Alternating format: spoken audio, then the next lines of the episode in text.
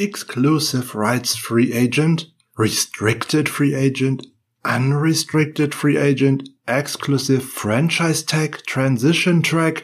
Im Spotlight geht es heute mal nicht um Taktik, Formationen oder Schemes, sondern vielmehr um Grundlagen zu den Begriffen in der Free Agency. In knapp zweieinhalb Wochen geht die Jagd auf fette Verträge in der NFL wieder los und zahlreiche Spieler werden in neue Trikots schlüpfen bringen wir gemeinsam etwas Licht in den Begriffsdschungel rund um die anstehende Free Agency.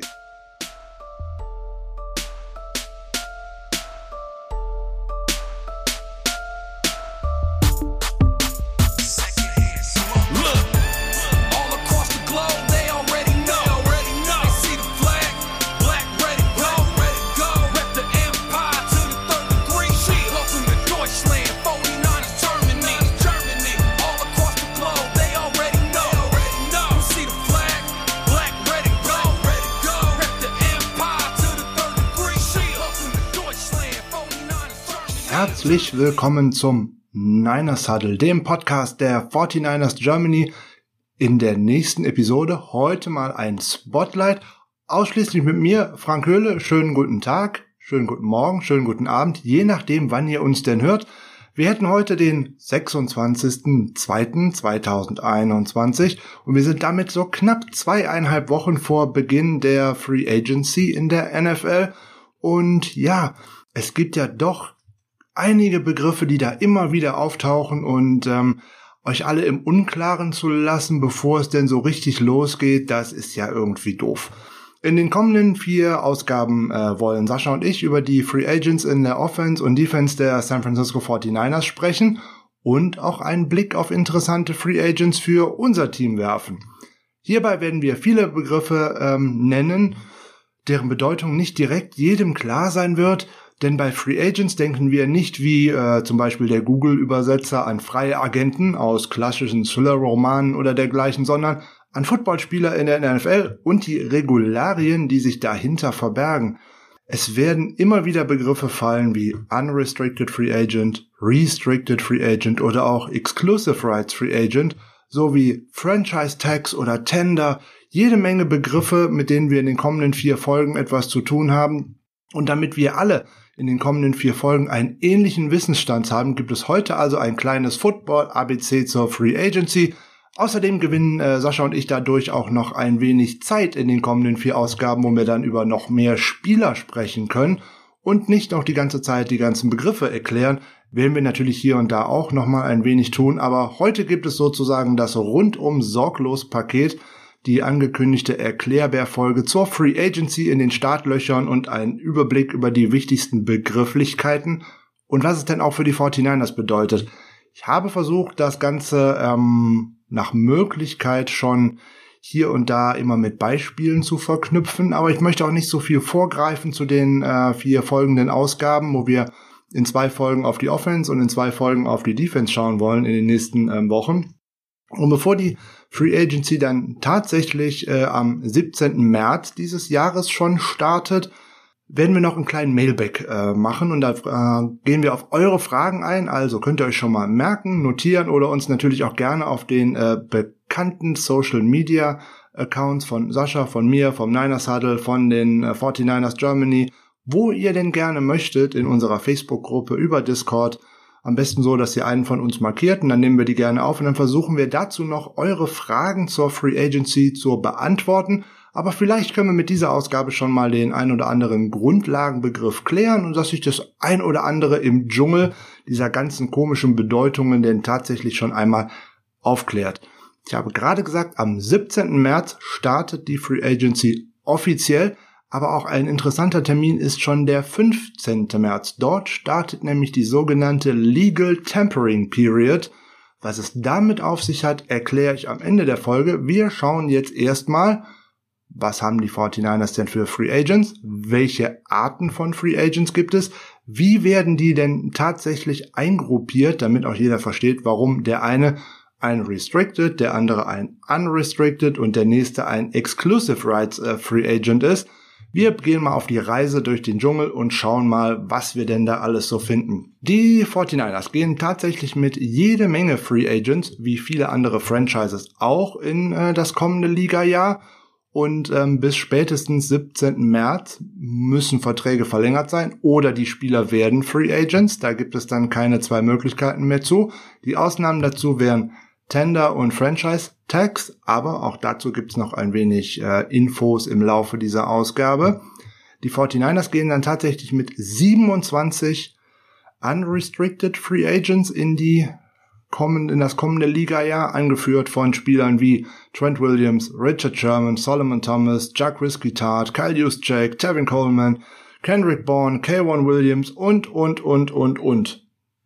Da wird man kräftig verhandeln müssen, um die dann zurückbringen zu können. Das hat aber auch wieder was mit Salary Cap und dergleichen zu tun. Dazu gibt's auch nochmal irgendwann eine Bonusfolge. Da gehe ich heute mal nicht drauf ein. Neben den Unrestricted Free Agents gibt's dann auch tatsächlich die Restricted Free Agents, da haben die 49ers auch schon ein bisschen Vorarbeit geleistet. Da hätte man jetzt aktuell noch drei, nämlich Nick Mullins, Ross Drelly und auch Marcel Harris. Was das mit denen auf sich hat und wie man die denn definitiv halten könnte, erkläre ich gleich, weil wir haben noch eine weitere Gruppe, nämlich die Exclusive Rights Free Agents. Exclusive der Begriff erklärt sich ja fast schon von alleine. Die dürfen erstmal nur mit den 49ers verhandeln und wenn die 49ers denen ein Angebot machen, können die auch nirgendwo hingehen. Es sind nur noch zwei, ähm, Emmanuel Mosley und äh, Daniel Brunskill und deswegen können wir eigentlich ziemlich sicher sein, die sehen wir in der kommenden Saison wieder. Grundlagen zur Free Agency. Das neue Ligajahr der NFL beginnt am 17. März und damit geht alles los. Alle auslaufenden Verträge enden mit dem Start des neuen Ligajahres und die Spieler werden zu Free Agents. Somit können diese Spieler grundsätzlich mit allen Teams Verhandlungen aufnehmen und einen Vertrag unterschreiben. Aber es gibt verschiedene Einschränkungen, die den Teams erlauben, die Spieler weiter an sich zu binden. Das sind nämlich Tags und sogenannte Tender. Prominenteste Vertreter sind der Franchise Tag und der Transition Tag Bevor wir uns diese Tags genauer anschauen, müssen wir eigentlich erstmal gucken, um welche Arten von, über welche Arten von Free Agents reden wir denn hier überhaupt? Ich habe schon gesagt, es gibt Exclusive Rights Free Agents, Restricted Free Agents, Unrestricted Free Agents und es gibt noch eine vierte Gruppe, die streng genommen dazugehört, aber die eigentlich erst nach einem Draft die Rolle spielen, nämlich die Undrafted Rookie Free Agents, also die Spieler, die äh, in diesem Jahr das College verlassen haben, aber in den sieben Runden des Drafts nicht ausgewählt worden sind und dann anschließend unter Vertrag genommen werden. Die spielen also jetzt zum Beginn des neuen Ligajahres erstmal gar keine Rolle, sondern dann tatsächlich erst nach Abschluss des Drafts, der am 29. Äh, April voraussichtlich äh, mit dem ersten Tag stattfinden wird. Also um diese Spieler geht's dann tatsächlich mal im Mai oder Anfang Mai und da werden wir dann auch äh, gegebenenfalls drüber informieren. Bei der Unterteilung der Free Agent Arten ist weder die Position ähm, noch die Qualität der Spieler entscheidend, sondern es geht vielmehr um die Zugehörigkeit und absolvierte Spielzeiten und Spiele in der NFL. Hierbei sind zentrale Punkte eine sogenannte angefallene Saison oder eine angerechnete bzw. gut geschriebene Saison. Die englischen Begriffe für die angefallene Saison ist die accurate season und das andere ist die credited season. Worin liegen die Unterschiede und was ist für was wichtig? Eine Accurate Season bekommt ein Spieler angerechnet, wenn er sich mindestens sechs Wochen in der Saison auf einem Roster befunden hat. Auf dem Roster bedeutet in diesem Fall Full Pay, also volle Bezahlung. Das heißt, der Spieler muss auf dem Active Roster geführt sein, kann aber an Game Days inactive sein. Er muss also tatsächlich nicht gespielt haben, aber er muss sechs Wochen, die müssen nicht am Stück sein, das kann auch per Häppchen sein, sechs Wochen lang tatsächlich auf einem Roster gewesen sein, damit er eine angefallene, eine Accurate Season gut geschrieben bekommt. Spieler, die sich auf der Injured Reserve List befinden, können auch tatsächlich diese Full-Pay-Saison eingeschrieben äh, bekommen. Spieler, die sich auf der Practice Squad, der Physically Unable to Perform List, der Pub List befunden haben oder der Non-Football Injury List oder der Ausnahmeliste des Commissioners, der Commissioner Exempt List, fallen nicht unter den Status Full Pay. Die bekommen also definitiv nicht die Accurate Season, die angefallene Saison angerechnet. Um eine Credited Season angerechnet zu bekommen, braucht es dagegen nur drei Spiele im Full Pay Status. Also Accurate Season, sechs Wochen in der Saison auf einem aktiven Roster. Credited Season, nur drei Spiele als Full Pay. Bei der Zuordnung, in welche der drei Arten der vorhin schon mal genannten Free Agents die Spieler gehören, kommt es aber nur auf die angefallenen Saisons, die Accurate Seasons an. Diese müssen auch nicht am Stück absolviert werden, sondern da kommt es einfach auf die Gesamtzahl der absolvierten Spielzeiten an. Die Credited Seasons sind dagegen nur wichtig für die Minimalgehälter und verschiedene Benefits, auf die es später einmal ankommt. Der erste Fall und der einfachste Fall immer aus Sicht des Arbeitgebers, also aus Sicht der 49ers, sind die Exclusive Rights Free Agents. Ein Spieler fällt in diese Kategorie, wenn er weniger als drei Accurate Seasons, also weniger als drei Spielzeiten mit sechs Wochen auf einem NFL-Roster bisher absolviert hat. Diese Spieler können nur mit ihrer aktuellen Mannschaft vor dem Start der Free Agency verlängern, wenn sie vom Team mit einem sogenannten Tender belegt werden. Die Exclusive Rights Free Agents haben keine Möglichkeit, mit einem anderen Team zu verhandeln, wenn das aktuelle Team sie mit einem Tender belegt. Die Teams können einen Exclusive Rights Free Agent mit einem Vertrag zum Liga Minimum an sich binden, ohne dass sich der Spieler dagegen wehren kann. Es sei denn, der Spieler entscheidet sich einfach, die komplette Saison auszusetzen. Er kann nicht mit einem anderen Team verhandeln.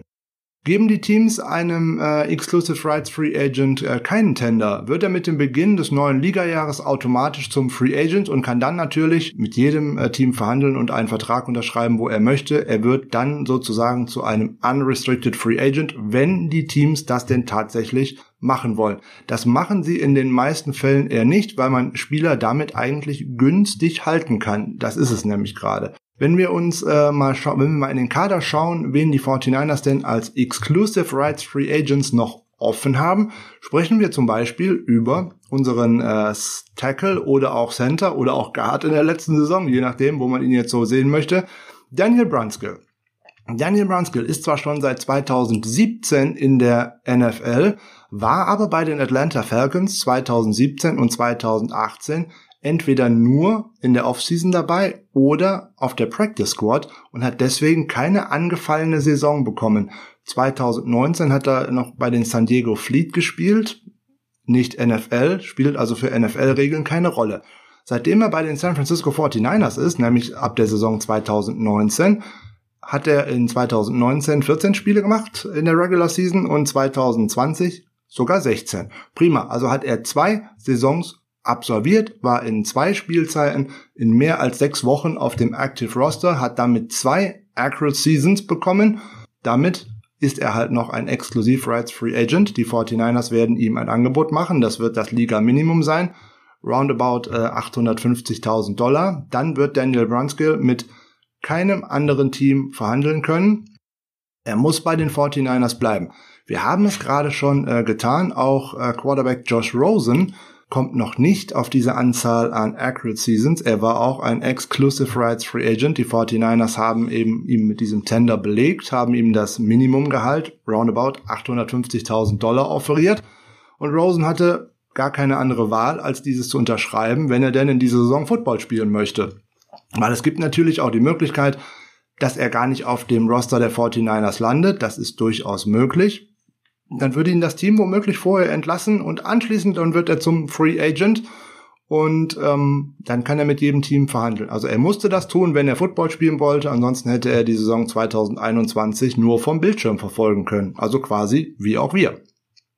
Die zweite Art unter den Free Agents ist die, die für die Teams noch äh, ganz gut ist, aber auch schon ein deutlich teurer werden als bei den äh, Exclusive Rights Free Agents.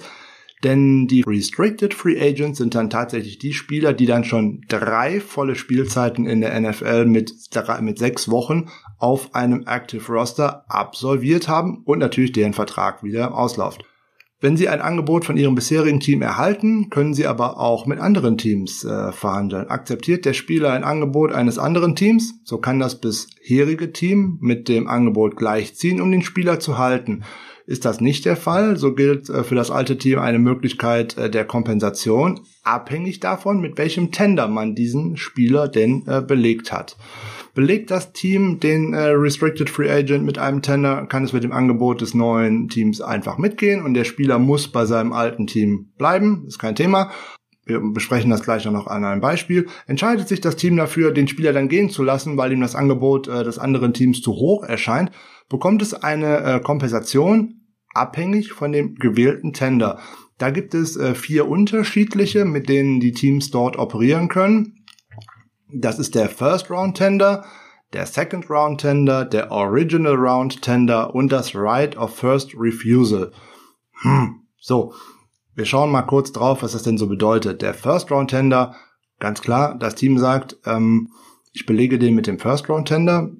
Wenn man sich dann mit einem anderen äh, Team äh, einigt, ähm, beziehungsweise der Spieler möchte zu einem anderen Team und äh, das ist höher als der Tender, mit dem man da belegt worden ist, dann kann man jetzt entweder mitgehen oder sagen, okay, der Spieler geht, dann bekomme ich einen First-Round-Pick von dem aufnehmenden Team.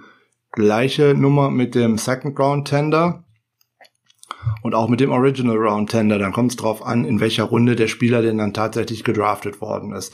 Bei dem Right of First Refusal bekommt man keine äh, Kompensation, ist auch der niedrigste Wert, den man äh, auszahlen müsste. Ähm, man kann nur gleichziehen mit dem anderen Angebot und dann müsste sich der Spieler halt für das äh, eigentliche Team und nicht für das neue Team entscheiden. Da hat, es, hat er dann also kein Wahlrecht mehr. So, jetzt gibt's aber da so Sachen, warum man das nicht so gerne tut. Die 49ers haben ja ein paar, die dafür in Frage kommen. Würde ich aber jetzt zum Beispiel äh, einen der Restricted Free Agents mit einem First Round Tender, also ich möchte den eigentlich halten, will sozusagen andere Teams unter Druck setzen und sagen, hey, wenn ihr den haben wollt und da mehr bietet als dieser First Round Tender, dann äh, kriegt ihr den, aber ich kriege euren First Round Pick. Huh. Ähm, der Haken an der Geschichte ist, da muss ich auch selber tief für in die Tasche greifen, weil wenn ich den nicht loswerde und ich bekomme keinen First Round Pick, muss ich das Gehalt zahlen, mit dem ich ihn da belegt habe. Für die Restricted Free Agents gelten da folgende Tender. Belege ich den Spieler mit einem First Round Tender, muss ich 4,766 Millionen Dollar an den Spieler überweisen. Hm, das ist schon mal viel. Der Second Round Tender sind dann nochmal knapp 3,4 Millionen und das Right of First Refusal wären immerhin noch 2,1 Millionen. Da muss man dann schon überlegen, ob und wie man das denn so tun möchte. Die 49ers hätten da jetzt, um das Ganze wieder etwas äh, plastischer an einem Beispiel zu erklären, hatten da mehrere Möglichkeiten in dieser Saison, äh, Spieler damit zu belegen. Einer davon wäre Jeff Wilson gewesen. Warum war Jeff Wilson, der ja mal als undrafted Rookie Free Agent in die Liga gekommen ist 2018, warum war der jetzt nochmal ein Restricted Free Agent? Genau, weil der hat 2018, 2019, 2020 jeweils mindestens sechs Wochen im aktiven Kader gestanden. Bei Wilson musste man nicht mal nachschauen, ob der, ähm, ob der nur auf dem Kader war oder ob der auch Spiele hatte, weil er hatte 2018 sechs Einsätze, 2019 zehn, 2020 sogar zwölf. Also ganz klare Nummer, der wird Restricted Free Agent. Was mache ich denn jetzt mit dem? Wenn ich den jetzt belegen möchte mit einem Tender, ich habe es ja gerade gesagt, der Second Round Tender wären 3,3, knapp 3,4 Millionen gewesen. Der Right of First Refusal 2,1. Hm, ja, da hätten sich viele andere Teams bestimmt drauf eingelassen. Ähm, den First Round Tender, boah, 4,8 Millionen angesichts der Salary Cap Belastung, äh, das macht man dann eher nicht. Was haben die 49ers jetzt hier gemacht? Sie haben ihn jetzt nicht mit einem Tender belegt, sondern man hat sich mit dem Spieler schon vorher geeinigt. Das war die äh, schlaueste Variante daraus, weil der Spieler bekommt Sicherheit, das Team bekommt auch Sicherheit und muss nicht so viel bezahlen wie mit einem Tender. Weil man hat sich mit Wilson auf einen Vertrag geeinigt, was an Base Salary knapp über zwei Millionen sind, also zwei Millionen und 50.000 Dollar. Das liegt also noch unter dem Right of First Refusal. Es wären 2,1 Millionen gewesen. Prima. Bedeutet, der Spieler bleibt auf jeden Fall bei mir. Dazu hat man bei ihm noch äh, Incentives vereinbart, dass er da tatsächlich, wenn äh, er gewisse Grenzen überschreitet, Yards, Touchdowns, wie auch immer, das ist noch nicht so ganz äh, an die Öffentlichkeit gedrungen, dass er dann an Bonuszahlungen kommen kann. Aber so hat man ihn sozusagen direkt mal abgesichert. Ein zweiter, der dafür in Frage käme, wäre zum Beispiel Nick Mullins, unser äh, verletzter äh, Quarterback, der ja gerade an der Schulter operiert worden ist. Ich nehme ihn jetzt nur mal als Beispiel, ähm, warum wir jetzt schauen, warum er Restricted Free Agent äh, wird. Ja, wir haben jetzt schon gehört, es geht um die Accurate Seasons. Ja, er hat drei. Das fällt einem nicht sofort auf, wenn man einfach nur in die äh, Statistik schaut, weil 2018 acht Spiele, jawohl, das kriegen wir hin, ne? da sind wir mehr als sechs Wochen aktives Roster. 2019 2001, 2020, 10. Da würde ich doch bei 2019 eventuell denken, ähm, Moment, aber der hat da bloß ein Spiel gemacht. Ja, aber er war in allen Wochen Backup von Jimmy Garoppolo. Das heißt, er war in allen Wochen active auf dem Active Roster. Nicht auf der Practice Board rein gar nicht, sondern immer dabei. Also drei Accurate Seasons. Da muss man dann hier und da tatsächlich mal schauen, wo war der Spieler? War der nur auf einer Practice Squad oder war der tatsächlich im Kader und hat nur nicht gespielt? Also bei einem Backup Quarterback kommt das sogar häufiger vor, dass gerade wenn die mehrere Spielzeiten nur der Backup sind, dass sie dann trotzdem zum Restricted oder nachher zum Unrestricted Free Agent äh, werden, obwohl sie noch gar keine Einsätze haben. Das mal so als kleiner Hinweis, woran man das sehen kann. Ja, bei Nick Mullins wäre natürlich jetzt wirklich die Frage, wir haben ja schon über die drei äh, oder die Möglichkeit vier Tender gesprochen. Ähm, bei ihm kämen halt auch nur drei in Frage, weil er auch ein unrestricted, äh, ein undrafted Free Agent äh, gewesen ist ich treffe jetzt einfach mal die kühne Prognose und sage, ähm, wenn der zurückkehrt, kehrt er irgendwie zurück mit einem normalen Vertrag. Die 49ers werden auf gar keinen Fall hier irgendeinen Tender verwenden, weil er einfach für das Team äh, zu teuer ist für einen Backup. Man einfach schaut, ähm, die Base Salary, die äh, Nick Mullins in der letzten Saison verdient hat, waren 750.000 Dollar.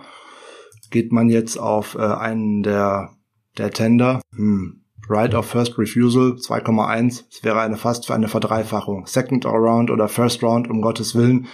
Das wird niemand tun. Also werden wir Nick Mullins, wenn dann wiedersehen zu einem Minimumvertrag, aber nicht am Anfang der Free Agency, sondern also nicht bis zum Start der Free Agency, sondern irgendwann dabei oder vielleicht auch noch kurz vor dem Beginn des Training Camps. So, jetzt haben wir schon viel über Unrestricted Free Agents gehört. Es ist eigentlich die Klasse, äh, bei denen es besonders interessant wird, weil da geht es eigentlich darum, die Spieler waren eigentlich ihre ersten vier Jahre in der NFL, haben womöglich die auch alle gespielt. Warum ist das so ein Kernzeitpunkt? Ja, da laufen die Rookie-Verträge aus, also dann geht es für die Jungs um richtig Geld, weil dann geht es um den Anschlussvertrag. Und je nachdem, in welcher Runde man gedraftet worden ist, umso wertvoller wird, der, wird das für den Spieler. Gehen wir von dem Normalfall aus, so ein äh, Carlos Hyde bei den 49ers wäre zum Beispiel ein Beispiel gewesen, gedraftet von den 49ers, in allen äh, vier Jahren gespielt, auch viel gespielt, Starter gewesen, gute Leistungen gebracht, aber danach wurde er mit vier Accurate Seasons zum Free Agent, weil die 49ers ihn in die Free Agency entlassen haben.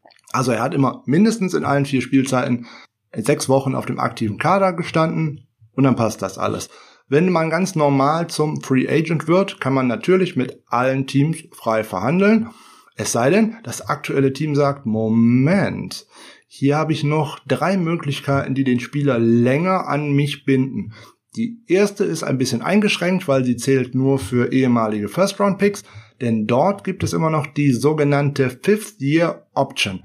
Weil der First-Round-Pick ähm, etwas Besonderes ist, ist hier tatsächlich äh, hinterlegt, dass die Teams diesen Spieler für ein vernünftiges Vertragsjahr an sich binden können oder quasi sogar zwangsverpflichten können, ziehen die Teams die Fifth-Year-Option, was bis zum Start des neuen Ligajahres, also immer ein Jahr im Voraus, also hm, geschehen muss, bekommt der Spieler ein von der Liga festgesetztes Gehalt, das rechnet sich nach Durchschnittswerten und dergleichen aus und muss für dieses Team spielen und kann nirgendwo anders spielen, es sei denn, er setzt aus. Ähm, schöne Grüße mal so an Livion Bell, das fällt uns da gerade zum Beispiel einmal ein. Aber das ist die erste Möglichkeit. Jetzt gibt es zwei weitere, wie ähm, ein Unrestricted Free Agent von seinem Team quasi weiter zwangsverpflichtet werden kann. Das ist der sogenannte Franchise Tag oder der Transition Attack. Da muss man mal schauen, worum geht's denn da jetzt eigentlich? Hm. Ein Unrestricted Free Agent muss bis zu Beginn des Training Camps einen neuen Vertrag unterschrieben haben, sonst erhält sein altes Team die exklusiven Verhandlungsrechte falls es ihm bis zum 1. Juni des Ligajahres ein Angebot von mindestens 110 Prozent seines Vorjahresgehalts äh, gemacht hat. Geschieht dies, so muss das alte Team den Spieler bis zum Dienstag nach dem 10. Spieltag verpflichtet haben. Ansonsten ist der Spieler gezwungen, die Saison auszusetzen. Das ist nochmal wieder so ein Hintertürchen. Ja, die 49ers haben einiges an äh, Unrestricted Free Agents. Wir ähm, nehmen das prominenteste Beispiel und wahrscheinlich auch mal das Key Piece ähm, für die äh, Offseason der 49ers. Trent Williams, unser Left Tackle. Man hat ihn ertradet vor der Saison für einen ähm, Fünftrunden-Pick im letzten Jahr und einen Drittrunden-Pick für den kommenden Draft vom äh, Washington Football Team. Man hatte ihn aber nur mit der, mit der Versprechung nach äh, San Francisco locken können, dass man eben keinen Franchise-Tag auf ihn anwendet, sprich, dass er tatsächlich Free Agent wird und er das Team eventuell auch dann äh, schon wieder verlassen kann oder eben halt einen äh, entsprechenden Vertrag unterschreiben darf. Gleiches gilt hier in dem Fall. Richard Sherman wird ein Unrestricted Free Agent, ein Jason Verrett wird ein Unrestricted Free Agent. Also da haben wir ein paar von. Das ist eine spannende Zahl, die da äh, zusammenkommt und über Spieler, über die man da mal äh, noch sprechen werden muss. Und das werden wir in den kommenden äh, vier Ausgaben auch tun. Wir blicken noch mal ein bisschen genauer auf die Franchise Tags, weil auch da werden uns noch mal wieder Unterbegriffe begegnen zu dem Ganzen. Der Oberbegriff ist eigentlich immer der Franchise Tag, aber auch der ist nur jetzt wieder unterteilt in ähm, eigentlich drei Arten. Ja, der Franchise Tag besteht eigentlich aus dem äh, Exclusive Rights Franchise Tag, dem Non-Exclusive Franchise Tag und dem Transition Tag.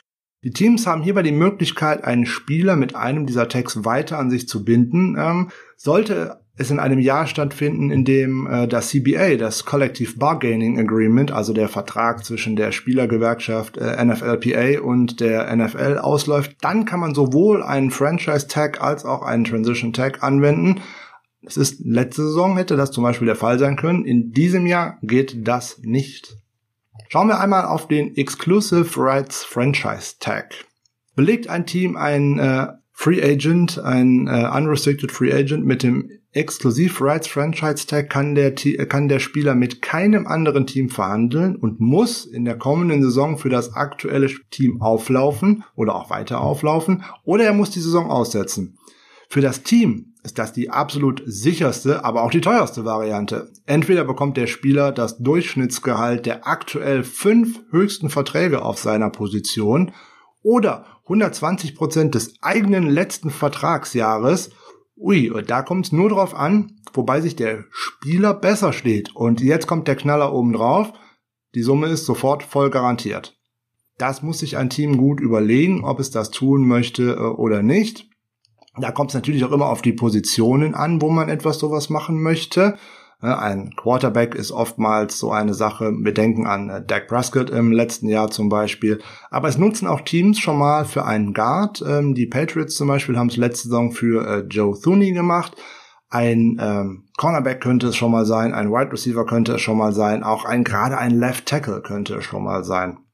Beim Non-Exclusive Franchise Tag, das Non bedeutet natürlich direkt was, können Spieler auch äh, mit anderen Teams verhandeln und andere Vertragsangebote einholen.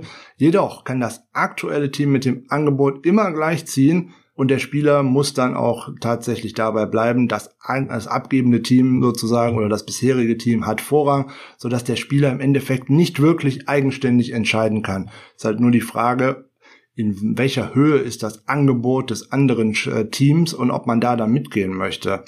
Beim Non-Exclusive Franchise Tag bekommt der Spieler die Durchschnittssumme aus den Top 5 Gehältern der Position über die letzten fünf Jahre. Also nicht vom letzten Jahr, wie es beim äh, Exclusive Franchise Tag gewesen wäre, sondern nur der Durchschnittswert fünf Gehälter der gleichen Position, die er spielt, über die letzten fünf Jahre. Damit bewegt sich der finanzielle Rahmen für die Teams etwas günstiger, aber im Gegenzug darf der Spieler halt auch mit anderen Teams verhandeln, was es für das bisherige Team natürlich deutlich unsicherer macht. Ne? Sollte das ursprüngliche Team äh, nicht mit dem Angebot eines anderen Teams mitgehen wollen, würden automatisch zwei First-Round-Picks als Kompensation äh, fällig werden. Man sieht das eigentlich so gut wie nie.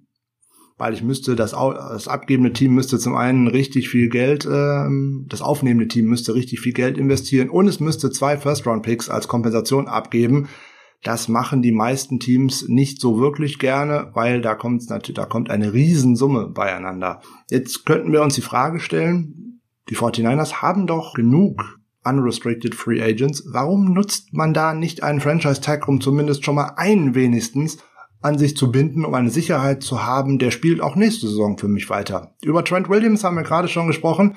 Es ist vertraglich äh, vereinbart, dass er nicht getaggt werden kann. Also fällt er da schon mal raus. Er wäre aus äh, meiner Sicht auch der Einzige, bei dem sich es wirklich lohnen würde. Denn wenn ich mir anschaue, dass für die Offensive Line, äh, wenn ich da einen Franchise-Tag ähm, tatsächlich äh, vergeben würde, nur in Anführungszeichen nur 14,2 Millionen Dollar fällig werden würden, wäre das für die 49ers echt günstig, weil bei der Offensive Line wird nicht unterschieden zwischen Tackle, Guard oder Center. Nein, es geht alles Offensive Line. Alle drei Positionen werden bei einem Franchise oder auch beim Transition Tag gleich behandelt. Der Transition Track läge übrigens bei 13,2 Millionen. Also es wäre auch noch äh, unheimlich günstig. Auch die zwei First Round Picks wären super für die 49ers. Aber man kann es halt nicht tun, nur um im Beispiel zu bleiben. Wenn man jetzt mal schaut, was äh, amerikanische Seiten ein, für ein Durchschnittsgehalt für Trent Williams für die nächsten Jahre äh, tatsächlich äh, prognostizieren, da wird einem hier aber doch irgendwie ähm, ein wenig schwindelig, muss man mal ähm, ganz ehrlich sagen, jetzt wird der gute oder der gute Trent Williams wird jetzt 33 in der Offseason, aber man hat ja keinen Drop-off in Leistung oder irgendwie dergleichen gesehen. Äh, er war von bei PFF der am besten gegradete Tackle und ähm, PFF äh, beziehungsweise in diesem Falle Spottrack hat für ihn für die nächsten Jahre einen äh, Dreijahresvertrag im Endeffekt prognostiziert mit einem Wert von knapp 55 Millionen Dollar würde ein durchschnittliches Gehalt pro Jahr von 18,2 Millionen Dollar ausmachen. Ähm, und damit läge er tatsächlich noch unter Laramie Tunzel, der durchschnittlich auf 22 und auf David Bakhtiari, das sind ja nun mal Spieler, die ähm, gleiche Position und ungefähr gleiche Qualitätsgüte äh, sind, ähm, der mit 23 Millionen da deutlich mehr bezahlt wird und die beiden sind auch noch jünger. Da kommt vielleicht etwas diese, diese etwas geringere Marktwert äh, auf ihn zu. So, da würden sich die 49ers natürlich für ein Jahr ganz gut stehen. 18,2 durchschnittlich, da wäre der Offensive Liner mit 14,5, ähm, das wäre ja schon mal etwas angesichts des äh, dünnen Salary Caps, aber wir haben nicht die Möglichkeit. Ja, jetzt haben wir natürlich auch noch andere, ähm, die wir unbedingt halten möchten. Ich sag jetzt einfach mal Jason Verrett oder ähm, vielleicht Kendrick Bourne oder Fullback Kyle Juszczyk, was ja auch ein unheimlich wichtiges Stück für die Offense äh, von Kyle Shanahan ist. Jo, ähm, bei dem Fullback kommt ein ähnliches Problem auf die 49ers zu, wie das auch in der O-Line ist. Er fällt nämlich auch einfach unter Running Back. Hm, da wird also nicht nochmal unterteilt. Ja, dann würde für ihn, wenn man ihn mit dem Franchise Tag belegen würde, 11,1 Millionen äh, fällig. Ähm, nein, das werden die 49ers nicht tun. Für einen Cornerback wie Jason Verrett mit einem ähm, Franchise Tag oder auch mit einem Richard Sherman meinetwegen würden fällig werden 15,2 Millionen das wird auch niemand tun. Und für einen Wide Receiver werden 16,4 Millionen fällig. Glaubt wirklich irgendjemand, Kendrick Bourne wird in einem Vertragsjahr jemals 16,4 Millionen verdienen? Ich nicht. Also der ist prognostiziert für äh, einen Vertrag zwischen 6 und 7 Millionen auf diversen Portalen. Auch diese Summe sehe ich nicht. Schauen wir, äh, wie wichtig die 49ers das ist. Letzter Franchise-Tag, den äh, unser Team äh, tatsächlich mal ähm, ausgestellt hat, war vor zwei Jahren. Das war bei äh, Robbie Gold. Aber mit ihm hat man sich ja dann auch noch vor Beginn äh, des neuen Ligajahres und dergleichen auf, äh, oder vor Ablauf der Frist hat man sich mit ihm noch auf einen neuen Vertrag geeinigt und es kam dann tatsächlich auch gar nicht zu eigentlichen Anwendungen des Tags. Aber warum macht man das bei einem Special-Teamer? Jo, den kann man, den wollte man unbedingt behalten. Und da lag das Ganze bei 4,3, 4,4 Millionen, als man das gemacht hat. Für die Saison wäre es auf 4,7 prognostiziert. Das ist nicht so teuer und insbesondere dann, wenn man über Salary Cap verfügt, da kann man das durchaus mal tun. Die Fortiners hatten damals noch einen sehr großen äh, Spielraum unter der Cap. Diesmal hat man das nicht. Jo, Transition Tag ähm, ist dann eben ein wenig anders als der Franchise Tag bekommt ein Spieler den Transition Tag von seinem aktuellen Team, bekommt er wie bei den beiden anderen Franchise Tags die Möglichkeit einen, einen Jahresvertrag. Vorrang hat das abgebende Team beim Transition Tag jedoch auch. Der Spieler erhält den Durchschnitt der zehn am besten bezahlten Spieler der vergangenen Saison auf seiner Position. Dementsprechend ist dieser Tag auch äh, am schlechtesten bezahlt. Der Unterschied liegt darin, dass sich das Gehalt aus den Top 10 Verträgen der jeweiligen Position errechnet und äh, er liegt halt deutlich unter dem Franchise Tag und unter den anderen Varianten. Aber es gibt dem Spieler auf der anderen Seite auch die Möglichkeit, mit anderen Teams zu verhandeln. Der Transition Tag ähm, gibt dem aktuellen Team nur die Möglichkeit, mit dem Angebot eines anderen Teams gleichzuziehen und ihn dadurch zu halten. Entscheidet sich das Team gegen den Spieler, weil ihm das Angebot eines anderen zu hoch ist, wenn man ihn vorher mit dem Transition Tag belegt hat, bekommt man in dem Fall keine Kompensation. Also im Gegensatz zum Non-Exclusive Franchise Tag, wo es denn noch tatsächlich äh, zwei First-Round-Picks gegeben hätte, geht ein Team an dieser Stelle tatsächlich leer aus. Hm, tja, das äh, ist natürlich so eine Variante, die möchte kein Team dann haben. Deswegen wird der nicht oft angewendet und eigentlich versucht man immer mit den Spielern, die man halten möchte, sich ähm, tatsächlich im Vorfeld zu einigen. Ja, das hat aber nicht immer hingehauen, beziehungsweise es haut nicht immer hin. Dann müssen die Teams halt äh, kreativ werden. Kreativ werden bedeutet in diesem Jahr schon äh, der 15. März, weil da startet die vorhin schon einmal erwähnte Legal Tampering Period. Was bedeutet das, das denn nun schon wieder? Weil am 17. März startet ja das neue, Vertra äh, neue Ligajahr und ab dann dürfen Verträge geschlossen werden. Aber in der Zeit vom 15. bis 17. März dürfen die Teams mit zertifizierten Agenten, aber nicht mit den Spielern persönlich, verhandeln und Vertragsverhandlungen führen. Die Verträge dürfen nur definitiv nicht unterschrieben werden. Das darf erst alles zu Beginn des neuen Ligajahres gemacht werden. Gut, das ist natürlich äh, so eine Nummer, wenn ich mich mit dem Spieler darauf geeinigt habe und dann wird ja auch schon vieles öffentlich. Das haben wir in den Jahren vorher auch schon immer mal wieder gesehen. Es kommt dann eigentlich nicht vor, dass das nochmal irgendwie, ähm, dass da einer zurückrudert und sagt, der andere hat mir jetzt doch mehr geboten und dergleichen. Ähm, das machen Teams dann auch nicht mit und das ist auch so ein bisschen Art Ehrenkodex. Also wir können bei diesen Sachen tatsächlich jetzt darauf äh, denken, dann am 15. März wird die Gerüchteküche nochmal richtig losgehen. Jetzt mir gerade übrigens auch ein Datum unterhalb dieser Woche, der 23. Februar. Ab dem 23. Februar können die Teams ihre Franchise oder Transition Players benennen. Jo, das müssen sie machen bis zum 9. März, 16 Uhr New Yorker Zeit. Da ist äh, Abgabeschluss für diese Meldung. Danach kann weder ein Transition Tag noch ein Franchise Tag, egal ob der Exclusive oder der Non-Exclusive, mehr verteilt werden.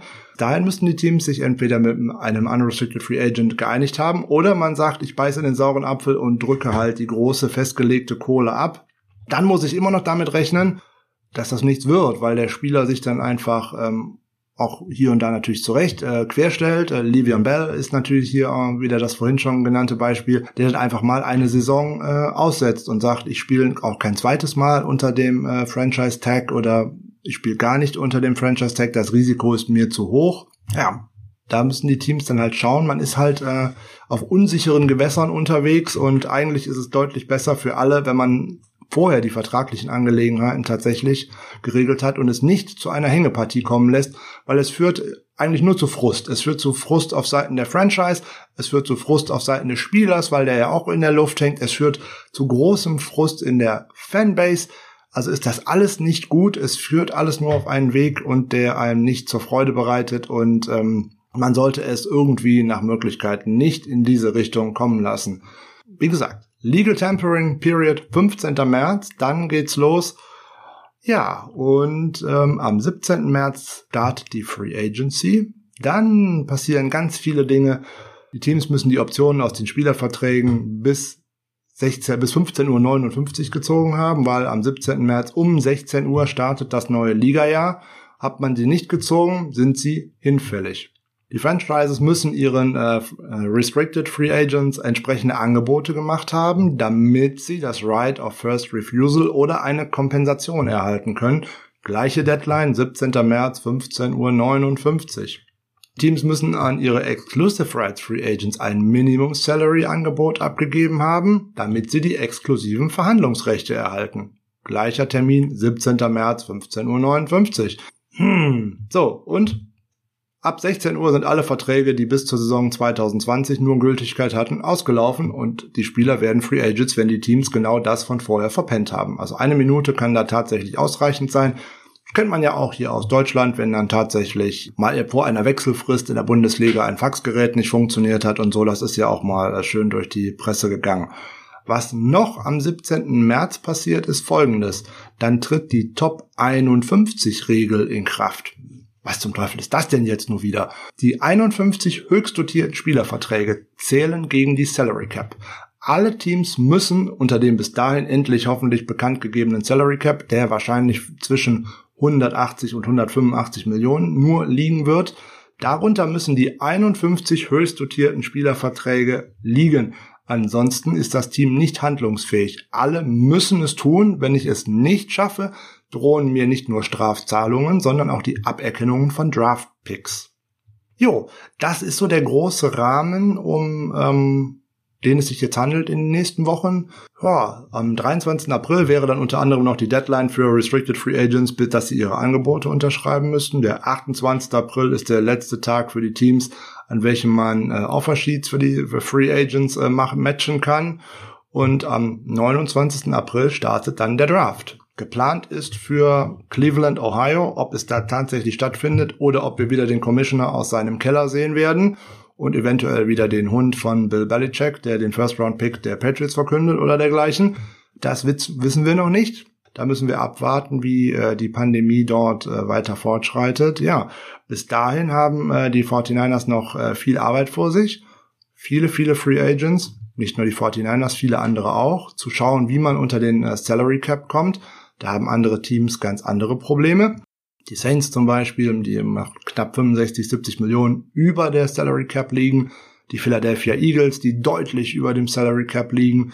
Auch bei den 49ers wird man einiges sehen, aber da sprechen wir in den nächsten äh, Wochen drüber. Also, es gibt dann anschließend vier Folgen zur Free Agency, beginnend mit kommendem Dienstag. Wir starten mit unseren offensiven Free Agents und wen wir zurückbringen möchten. Dann gibt es kommenden Freitag äh, die Folge, die offensiven Free Agents, die wir gerne bei den 49ers von den anderen Teams eventuell gerne sehen möchten. Und in der Woche darauf dann tatsächlich noch einmal das gleiche, nur für die Defense, damit wir das auch abgearbeitet haben. So, dann wäre unser Plan, dass wir in der Woche, bevor die Free Agency beginnt, dann tatsächlich einen Mailback machen der käme dann tatsächlich am Tage der äh, Free Agency heraus, so dass wir dann schauen können, dass wir da eure offenen Fragen noch beantworten können. Wenn ihr Fragen zu den hier erklärten Begriffen habt oder noch irgendwelche Unklarheiten herrschen, was sicherlich der Fall ist, schreibt uns an, kommentiert unter die entsprechenden äh, Postings und wir versuchen das alles noch irgendwie zu klären oder wir bringen es, wenn es vielleicht von größerer äh, Bedeutung ist und dass es auch mehrere diese Frage stellen, dass wir es dann tatsächlich noch in dem Mailback unterkommen. So, das wäre es dann für das äh, erste Spotlight gewesen, jetzt für die Offseason äh, 2021. Bald kommen wir damit auch wieder mit Schemes, mit Taktiken, mit solchen schönen Dingen. Da haben wir auch wieder äh, Gäste am Start. Ich freue mich da auch schon wieder auf Jan Wegwert, der das dann netterweise gerade in Richtung Secondary nochmal wieder mit mir machen wird, dass wir uns dann weitere Cover-Varianten und Blitzing und dergleichen für euch mal vornehmen, damit ihr da auch mit den Begriffen äh, besser zu Rate kommt.